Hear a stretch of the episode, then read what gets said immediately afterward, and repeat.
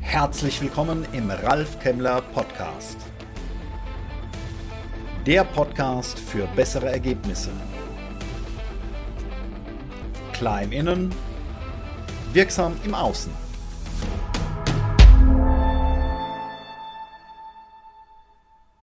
Sie stehen vor einer einmaligen Gelegenheit, die Begegnung mit einem Visionär, der ein Führungsverständnis verkörpert, das auf Klarheit setzt und Menschen in Verantwortung bringt.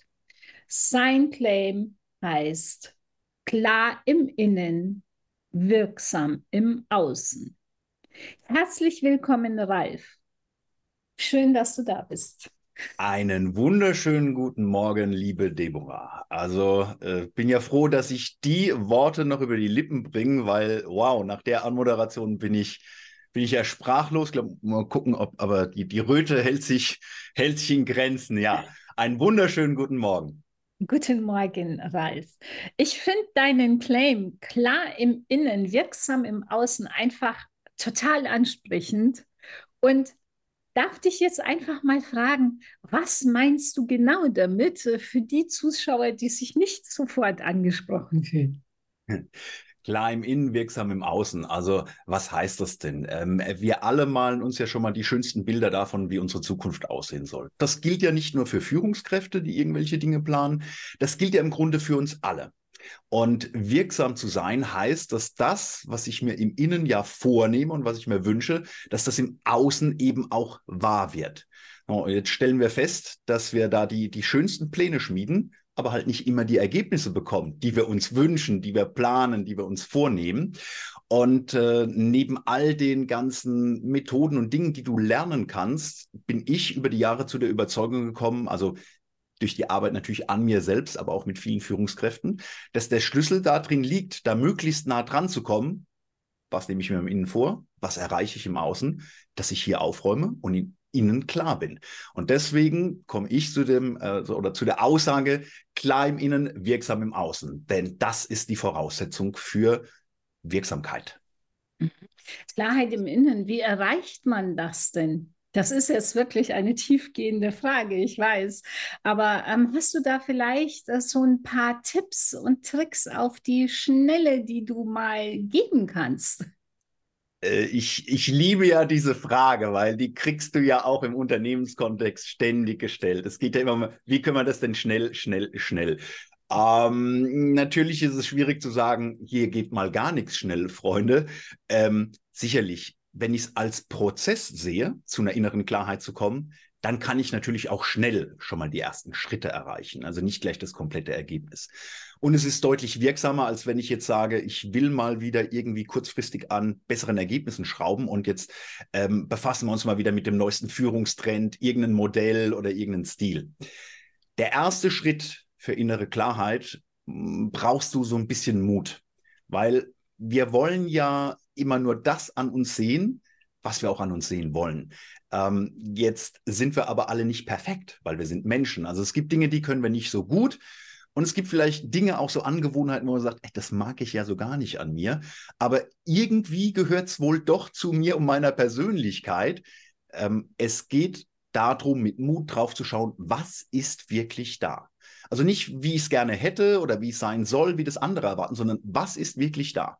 Und wenn ich das schaffe und das wirklich zu integrieren, dann schaffe ich es Schritt für Schritt, meine ganze Persönlichkeit in Wirkung zu bringen. Und das Schöne daran ist, irgendwann freunde ich mich sozusagen mit meinen Schwächen an, weil meine Stärken immer wirksamer werden und das lässt diese verblassen. Aber es funktioniert nicht, indem ich es ignoriere. Also wenn es einen kurzen Trick gibt, zuallererst Bereitschaft herstellen, mutig mal auf das zu schauen, was wirklich da ist.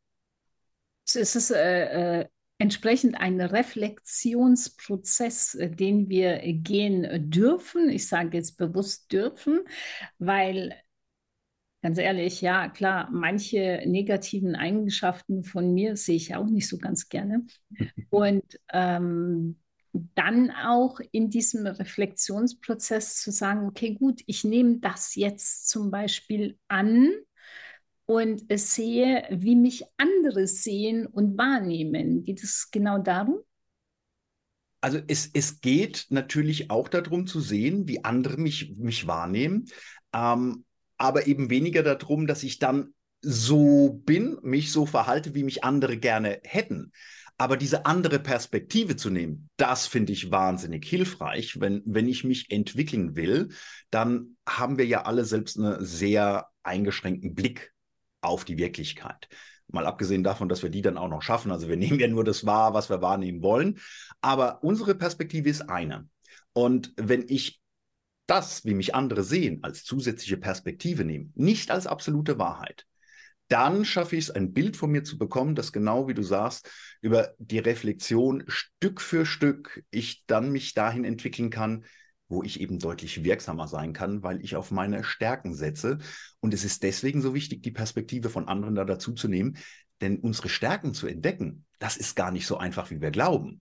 Also wir merken ja, was wir gerne tun. Wir merken auch, was wir nicht gerne tun.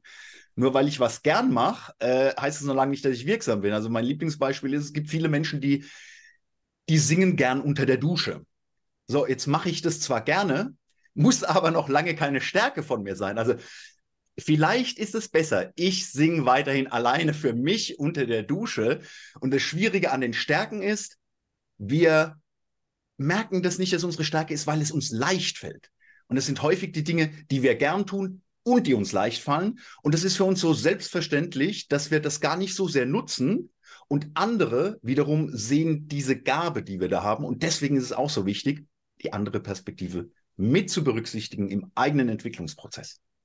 Mhm, das hast du sehr gut gesagt. Ja, klar, weil äh, das, was ich gut kann, also was mein persönliches Talent ist, das merke ich ja gar nicht. Also das empfinde ich persönlich ja gar nicht als Talent, weil es ja für mich eine Normalität ist, während es äh, für andere möglicherweise etwas ist, wo sie sich richtig schwer tun.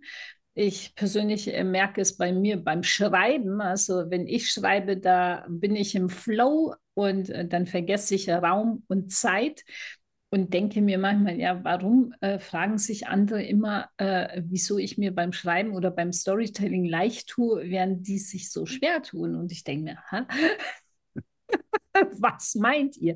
Und gerade als Führungskraft ist es ja insoweit interessant. Ich war selbst schon mal Führungskraft und ich bin ja auch eine Macherin. Ich bin sehr fleißig, ich mache, ich habe an mich selbst sehr große Erwartungen. Und da ist es oft schwierig, als Führungskraft festzustellen, wo meine Erwartungen für andere sehr schwierig werden, weil sie es eben nicht so gut können, weil das vielleicht nicht ihre Domäne ist, die aber andere Domänen haben, wo sie richtig gut sind, die ich persönlich so nicht sehe vielleicht. Wenn du jetzt als ähm, Coach oder als Speaker auf der Bühne unterwegs bist, denn du bist ja Keynote-Speaker, bist erfahrener Coach, wie gehst du da mit deinen Kunden um? Ja, also ähm, damit starte ich zwar nicht, aber mit diesem Prozess, den ich ja vorhin beschrieben habe, dass wir mal in uns innen reinschauen, dann habe ich natürlich auch schon mal so eine Bereitschaft zu sehen mit, okay, ich bin nicht die anderen, die anderen sind nicht ich. Und dann fällt es schon in der Phase relativ leicht, dieses Thema, welche Erwartungshaltung habe denn ich? Und dass ich die nicht einfach auf andere übertragen kann. Weil es ist ja meine vorrangige Aufgabe als Führungskraft, andere Menschen in Verantwortung zu bringen. Ja, das sind wir bei diesem Grundthema, was ich sage, es sind nicht immer diese Modelle. Also wir haben es ja erlebt, alle machen was zu Agilität. Plötzlich sind wir alle agil, alles ist agil. Nein, es ist eben nicht so. Äh, da ist ja das, das Tolle dann, ne? weil wir dann alles agil machen, dann haben wir kein Erfolgserlebnis und deswegen packen wir es wieder in eine Schublade und, und schieben es einfach weg. Aber es geht ja um den Grundgedanken hinter Agilität. Und es geht ja darum, Menschen äh, in ihrer Selbstfunktionalität zu stärken. Ne? Also, dass nicht immer ein Chef da sein muss, der sagen muss, tu dies, tu das, tu dies, tu das weil die Menschen erleben sich als viel wirksamer, wenn sie sich selbst mit ihren Stärken in die Arbeit einbringen. So, und da sind wir an diesem Thema, nicht Erwartungshaltungen müssen andere erfüllen, sondern ich muss die anderen in ihre Verantwortung reinführen. Und jetzt kommt das Verständnisthema zu den Erwartungshaltungen. Ich darf immer nur Verantwortung für das übertragen, was ich beeinflussen kann. Und das zeigt dann auch, dass es je nach Mitarbeiter nach Stand ein Prozess ist. Denn wenn ich Verantwortung für das übertrage, was andere beeinflussen können, dann erleben sie sich in der Arbeit als wirksam. Und wenn sie sich in der Arbeit als wirksam überleben, äh, erleben, dann trauen sie sich natürlich mehr zu. Und plötzlich sehen sie, dass sich so dieser Bereich dessen, worauf sie selbst Einfluss haben, weitet. Und jetzt kann ich mehr Verantwortung übertragen. Und genau darum geht es, dass die Führungskraft diese Klarheit bekommt, also nicht meine Erwartungshaltung, die ich heute habe, einfach so zu formulieren und dann immer wieder Enttäuschung, äh, enttäuscht zu sein, sind ja beide, Mitarbeitende und Führungskraft, wirklich zu gucken, wo geht denn die Reise hin? Und es geht immer darum, Verantwortung Stück für Stück zu übertragen. Sehr schön. Ähm, genau das Thema Agilität ist ja immer so kritisch, ne? weil dann äh, kommen Unternehmen und sagen, ah, wir arbeiten alle jetzt agil und äh, keiner kann wirklich was damit anfangen. Ja, was heißt denn agil? Und dann wird plötzlich das Steuerrad absolut losgelassen ja? und das Schiff äh, schwankt da mitten im Meer herum und äh, findet keine Zielrichtung und äh, zehn Männer rudern in zehn unterschiedliche Richtungen und dann geht es gar nicht mehr weiter, sondern man dreht sich am Ende im Kreis. Und äh, da gilt es ja auch wirklich die, äh, die Herausforderung zu finden und zu sagen, okay, der eine Teil kann natürlich agil sein und der andere braucht ja einen gewissen Rahmen. Hast du zum Beispiel aus deiner Erfahrung eine kleine Geschichte, die du uns noch erzählen kannst, ähm, außerhalb jetzt der Theorie? Äh, Geschichten, also die du aus dem, ähm, muss ich natürlich aufpassen, ne? jeder kennt ja noch meinen mein, mein letzten Arbeitgeber. Äh, bei Kunden bin ich auch ganz, ganz vorsichtig, aber hier letzten Endes ist es wirklich in allen Unternehmen dasselbe. Also was du aus der Praxis erleben kannst, wenn Menschen äh, nicht ich meine gar nicht so sehr, dass sie es nicht verstehen, sondern es ist auch eine Frage, wie bekommen sie es vermittelt. Also tatsächlich wird ein Thema wie Agilität ja vermittelt als ein Werkzeug. So, und genau das ist es in der Praxis. Jetzt gibt es Dinge, da hilft agiles Arbeiten. Also wenn irgendwie, wissen wir, also machen jetzt keine Fachschulung, ne? Umfeld ist unsicher und ich probiere was Neues aus. Dann sollte ich nicht mit dem Perfektionismus da dran gehen, mich an den Schreibtisch setzen und das Stück für Stück ausarbeiten, sondern wirklich probieren, aus den Erfahrungen lernen, weiterentwickeln. Das ist der Grundgedanke, nehmen auch alle dort mit. Und was ich jetzt erlebe in der Praxis ist tatsächlich, dass dann Teams das auf alles überstülpen und dann haben die, um jetzt mal ganz konkret zu sein, Aufgaben, da geht es darum, da sind wir im Bereich des Managements, die müssen einfach erfüllt sein. Ja, da gibt es Termine und, und, und, und, und. Und das Spannende ist jetzt, wenn ich genau dieses Agile auf Prozesse und Dinge, die noch immer gut sind, die noch immer funktionieren, übertrage und du redest dann mit den Menschen später, da stellst du fest, dass die Ist-Situation viel undurchsichtiger ist als vorher. Und das, was ich dann erlebe, dass dann tatsächlich die Leute sagen, komm, hör mal auf mit diesem Agilitätsquatsch. Und du erlebst es dann, dass diese Menschen mit einer, also die entwickeln eine Haltung genau zu diesen Themen. Jetzt sind wir aktuell dabei beim Thema Leadership. Mhm. Die, die durch Agilitäten das genau schon gelernt haben, sehen das schon gleich wieder nur als Trend, mhm. lassen es gar nicht mehr an sich ran. Und die, die es noch nicht erwischt hat, meine Prognose, die erwischt es vielleicht in der Runde, weil es wiederholt sich. Leadership dasselbe Thema. Also du hast ein schönes äh, Beispiel ja auch genannt, ne? wenn bestimmte Dinge einfach funktionieren müssen. Führung braucht beides, braucht Management und braucht Leadership. Äh, es gibt Dinge, die müssen einfach im Geschäftsmodell weiter funktionieren. Da helfen mir die großen Visionen nichts. Also je weiter ich runtergehe im Unternehmen auch, hoffentlich umso mehr Managementfähigkeiten hat meine Führungskraft. Also wenn die nur visionär ist, da könnte ich dir zahlreiche Beispiele aus der Praxis äh, erzählen. Also unterste Führungsebene, rein visionär, managementmäßig nichts auf der Kette. Und ich nenne deshalb kein konkretes Beispiel, weil am Ende führt das zu einer ganz brutalen Belastung bei Mitarbeitenden. Ähm, je weiter höher ich im Unternehmen komme, hoffentlich umso mehr Leadership-Fähigkeiten habe ich. Weil wenn ich nur manage, dann konzentriere ich mich nur auf das Heute. Damit führe ich nicht in neue Abenteuer ne? und nicht in die Zukunft. Und deswegen braucht es beides. Und das zeigt das Grundthema. Ob Agilität, ob Leadership, es ist eine Haltungsfrage und keine Modell- oder Werkzeugfrage. Und wie gelingt es uns, Haltungsthemen zu entwickeln? Mit innerer Klarheit. Und wir wissen ja jetzt, du bist Keynote-Speaker, Coach, Experte auf deinem Gebiet. wenn du auf der Bühne auftrittst, wie wie kann ich mir das jetzt vorstellen? Für wie lange kann ich dich denn für die Bühne buchen, wenn ich sage, als Betriebsrat, sage ich mal, möchte ich meine Mitarbeitenden motivieren, gerade in dem Bereich agiles Management, äh, dass da hier nochmal ein bisschen mehr Klarheit kommt. Was empfiehlst du, wie, wie viel Bühnenzeit sollte ich denn mit dir buchen, damit das Thema auch wirklich klar ankommt?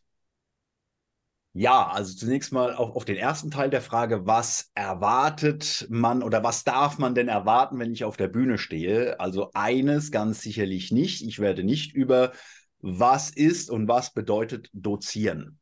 Tatsächlich äh, ist es so, dass ich in meiner eigenen Lebensgeschichte zwar viel gelernt habe zum Thema Management, zum Thema Führung, Leadership und, und, und, aber tatsächlich diese Haltung, dieses Führungsselbstverständnis, das ich heute habe, ähm, das wurde viel stärker geprägt durch zwei ganz, ganz große Krisen in meinem Leben.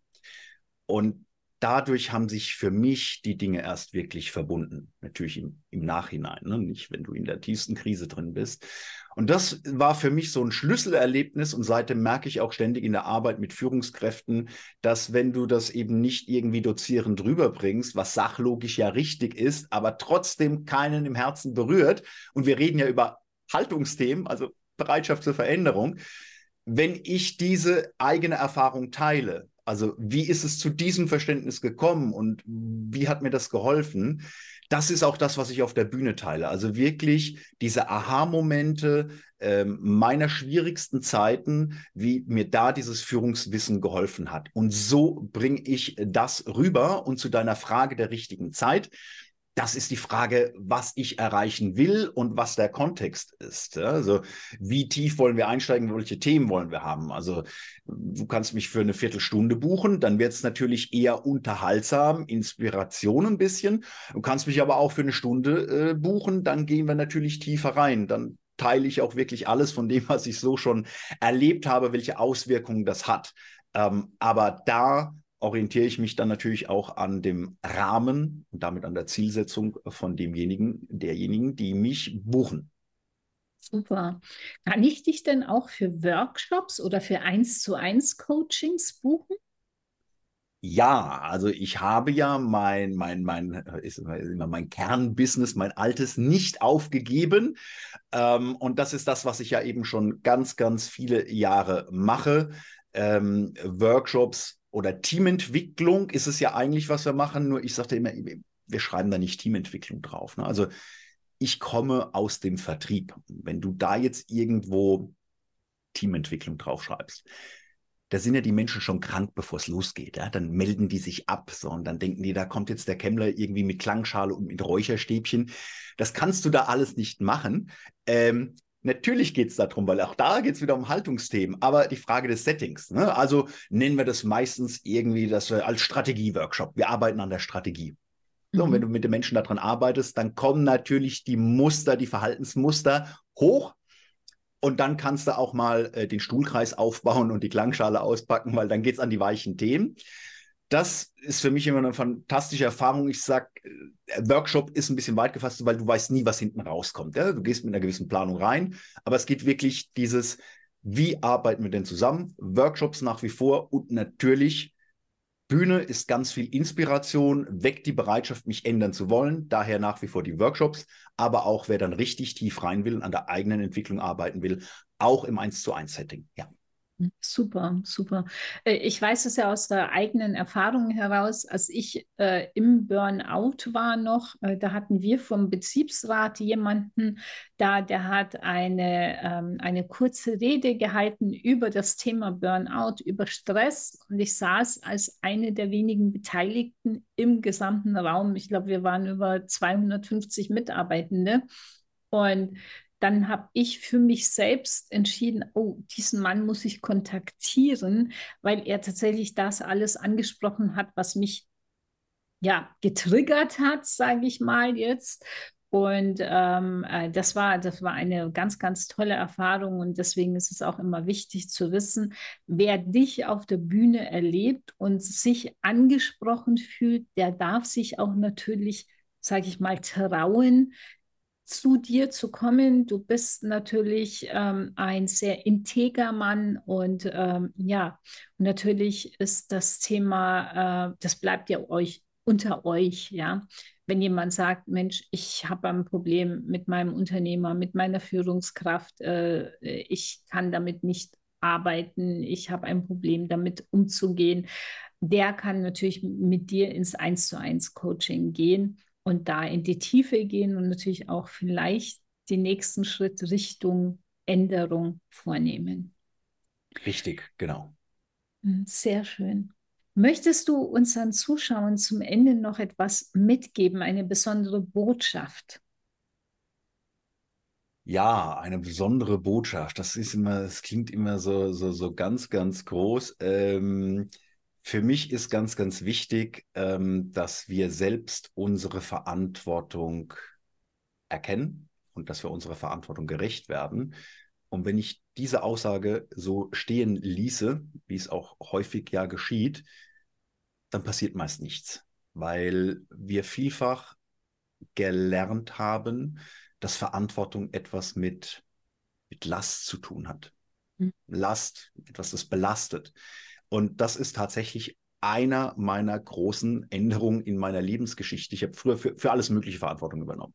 Ja, Führungskraft muss stark sein, nach außen immer stark sein, übernehmen, übernehmen, übernehmen.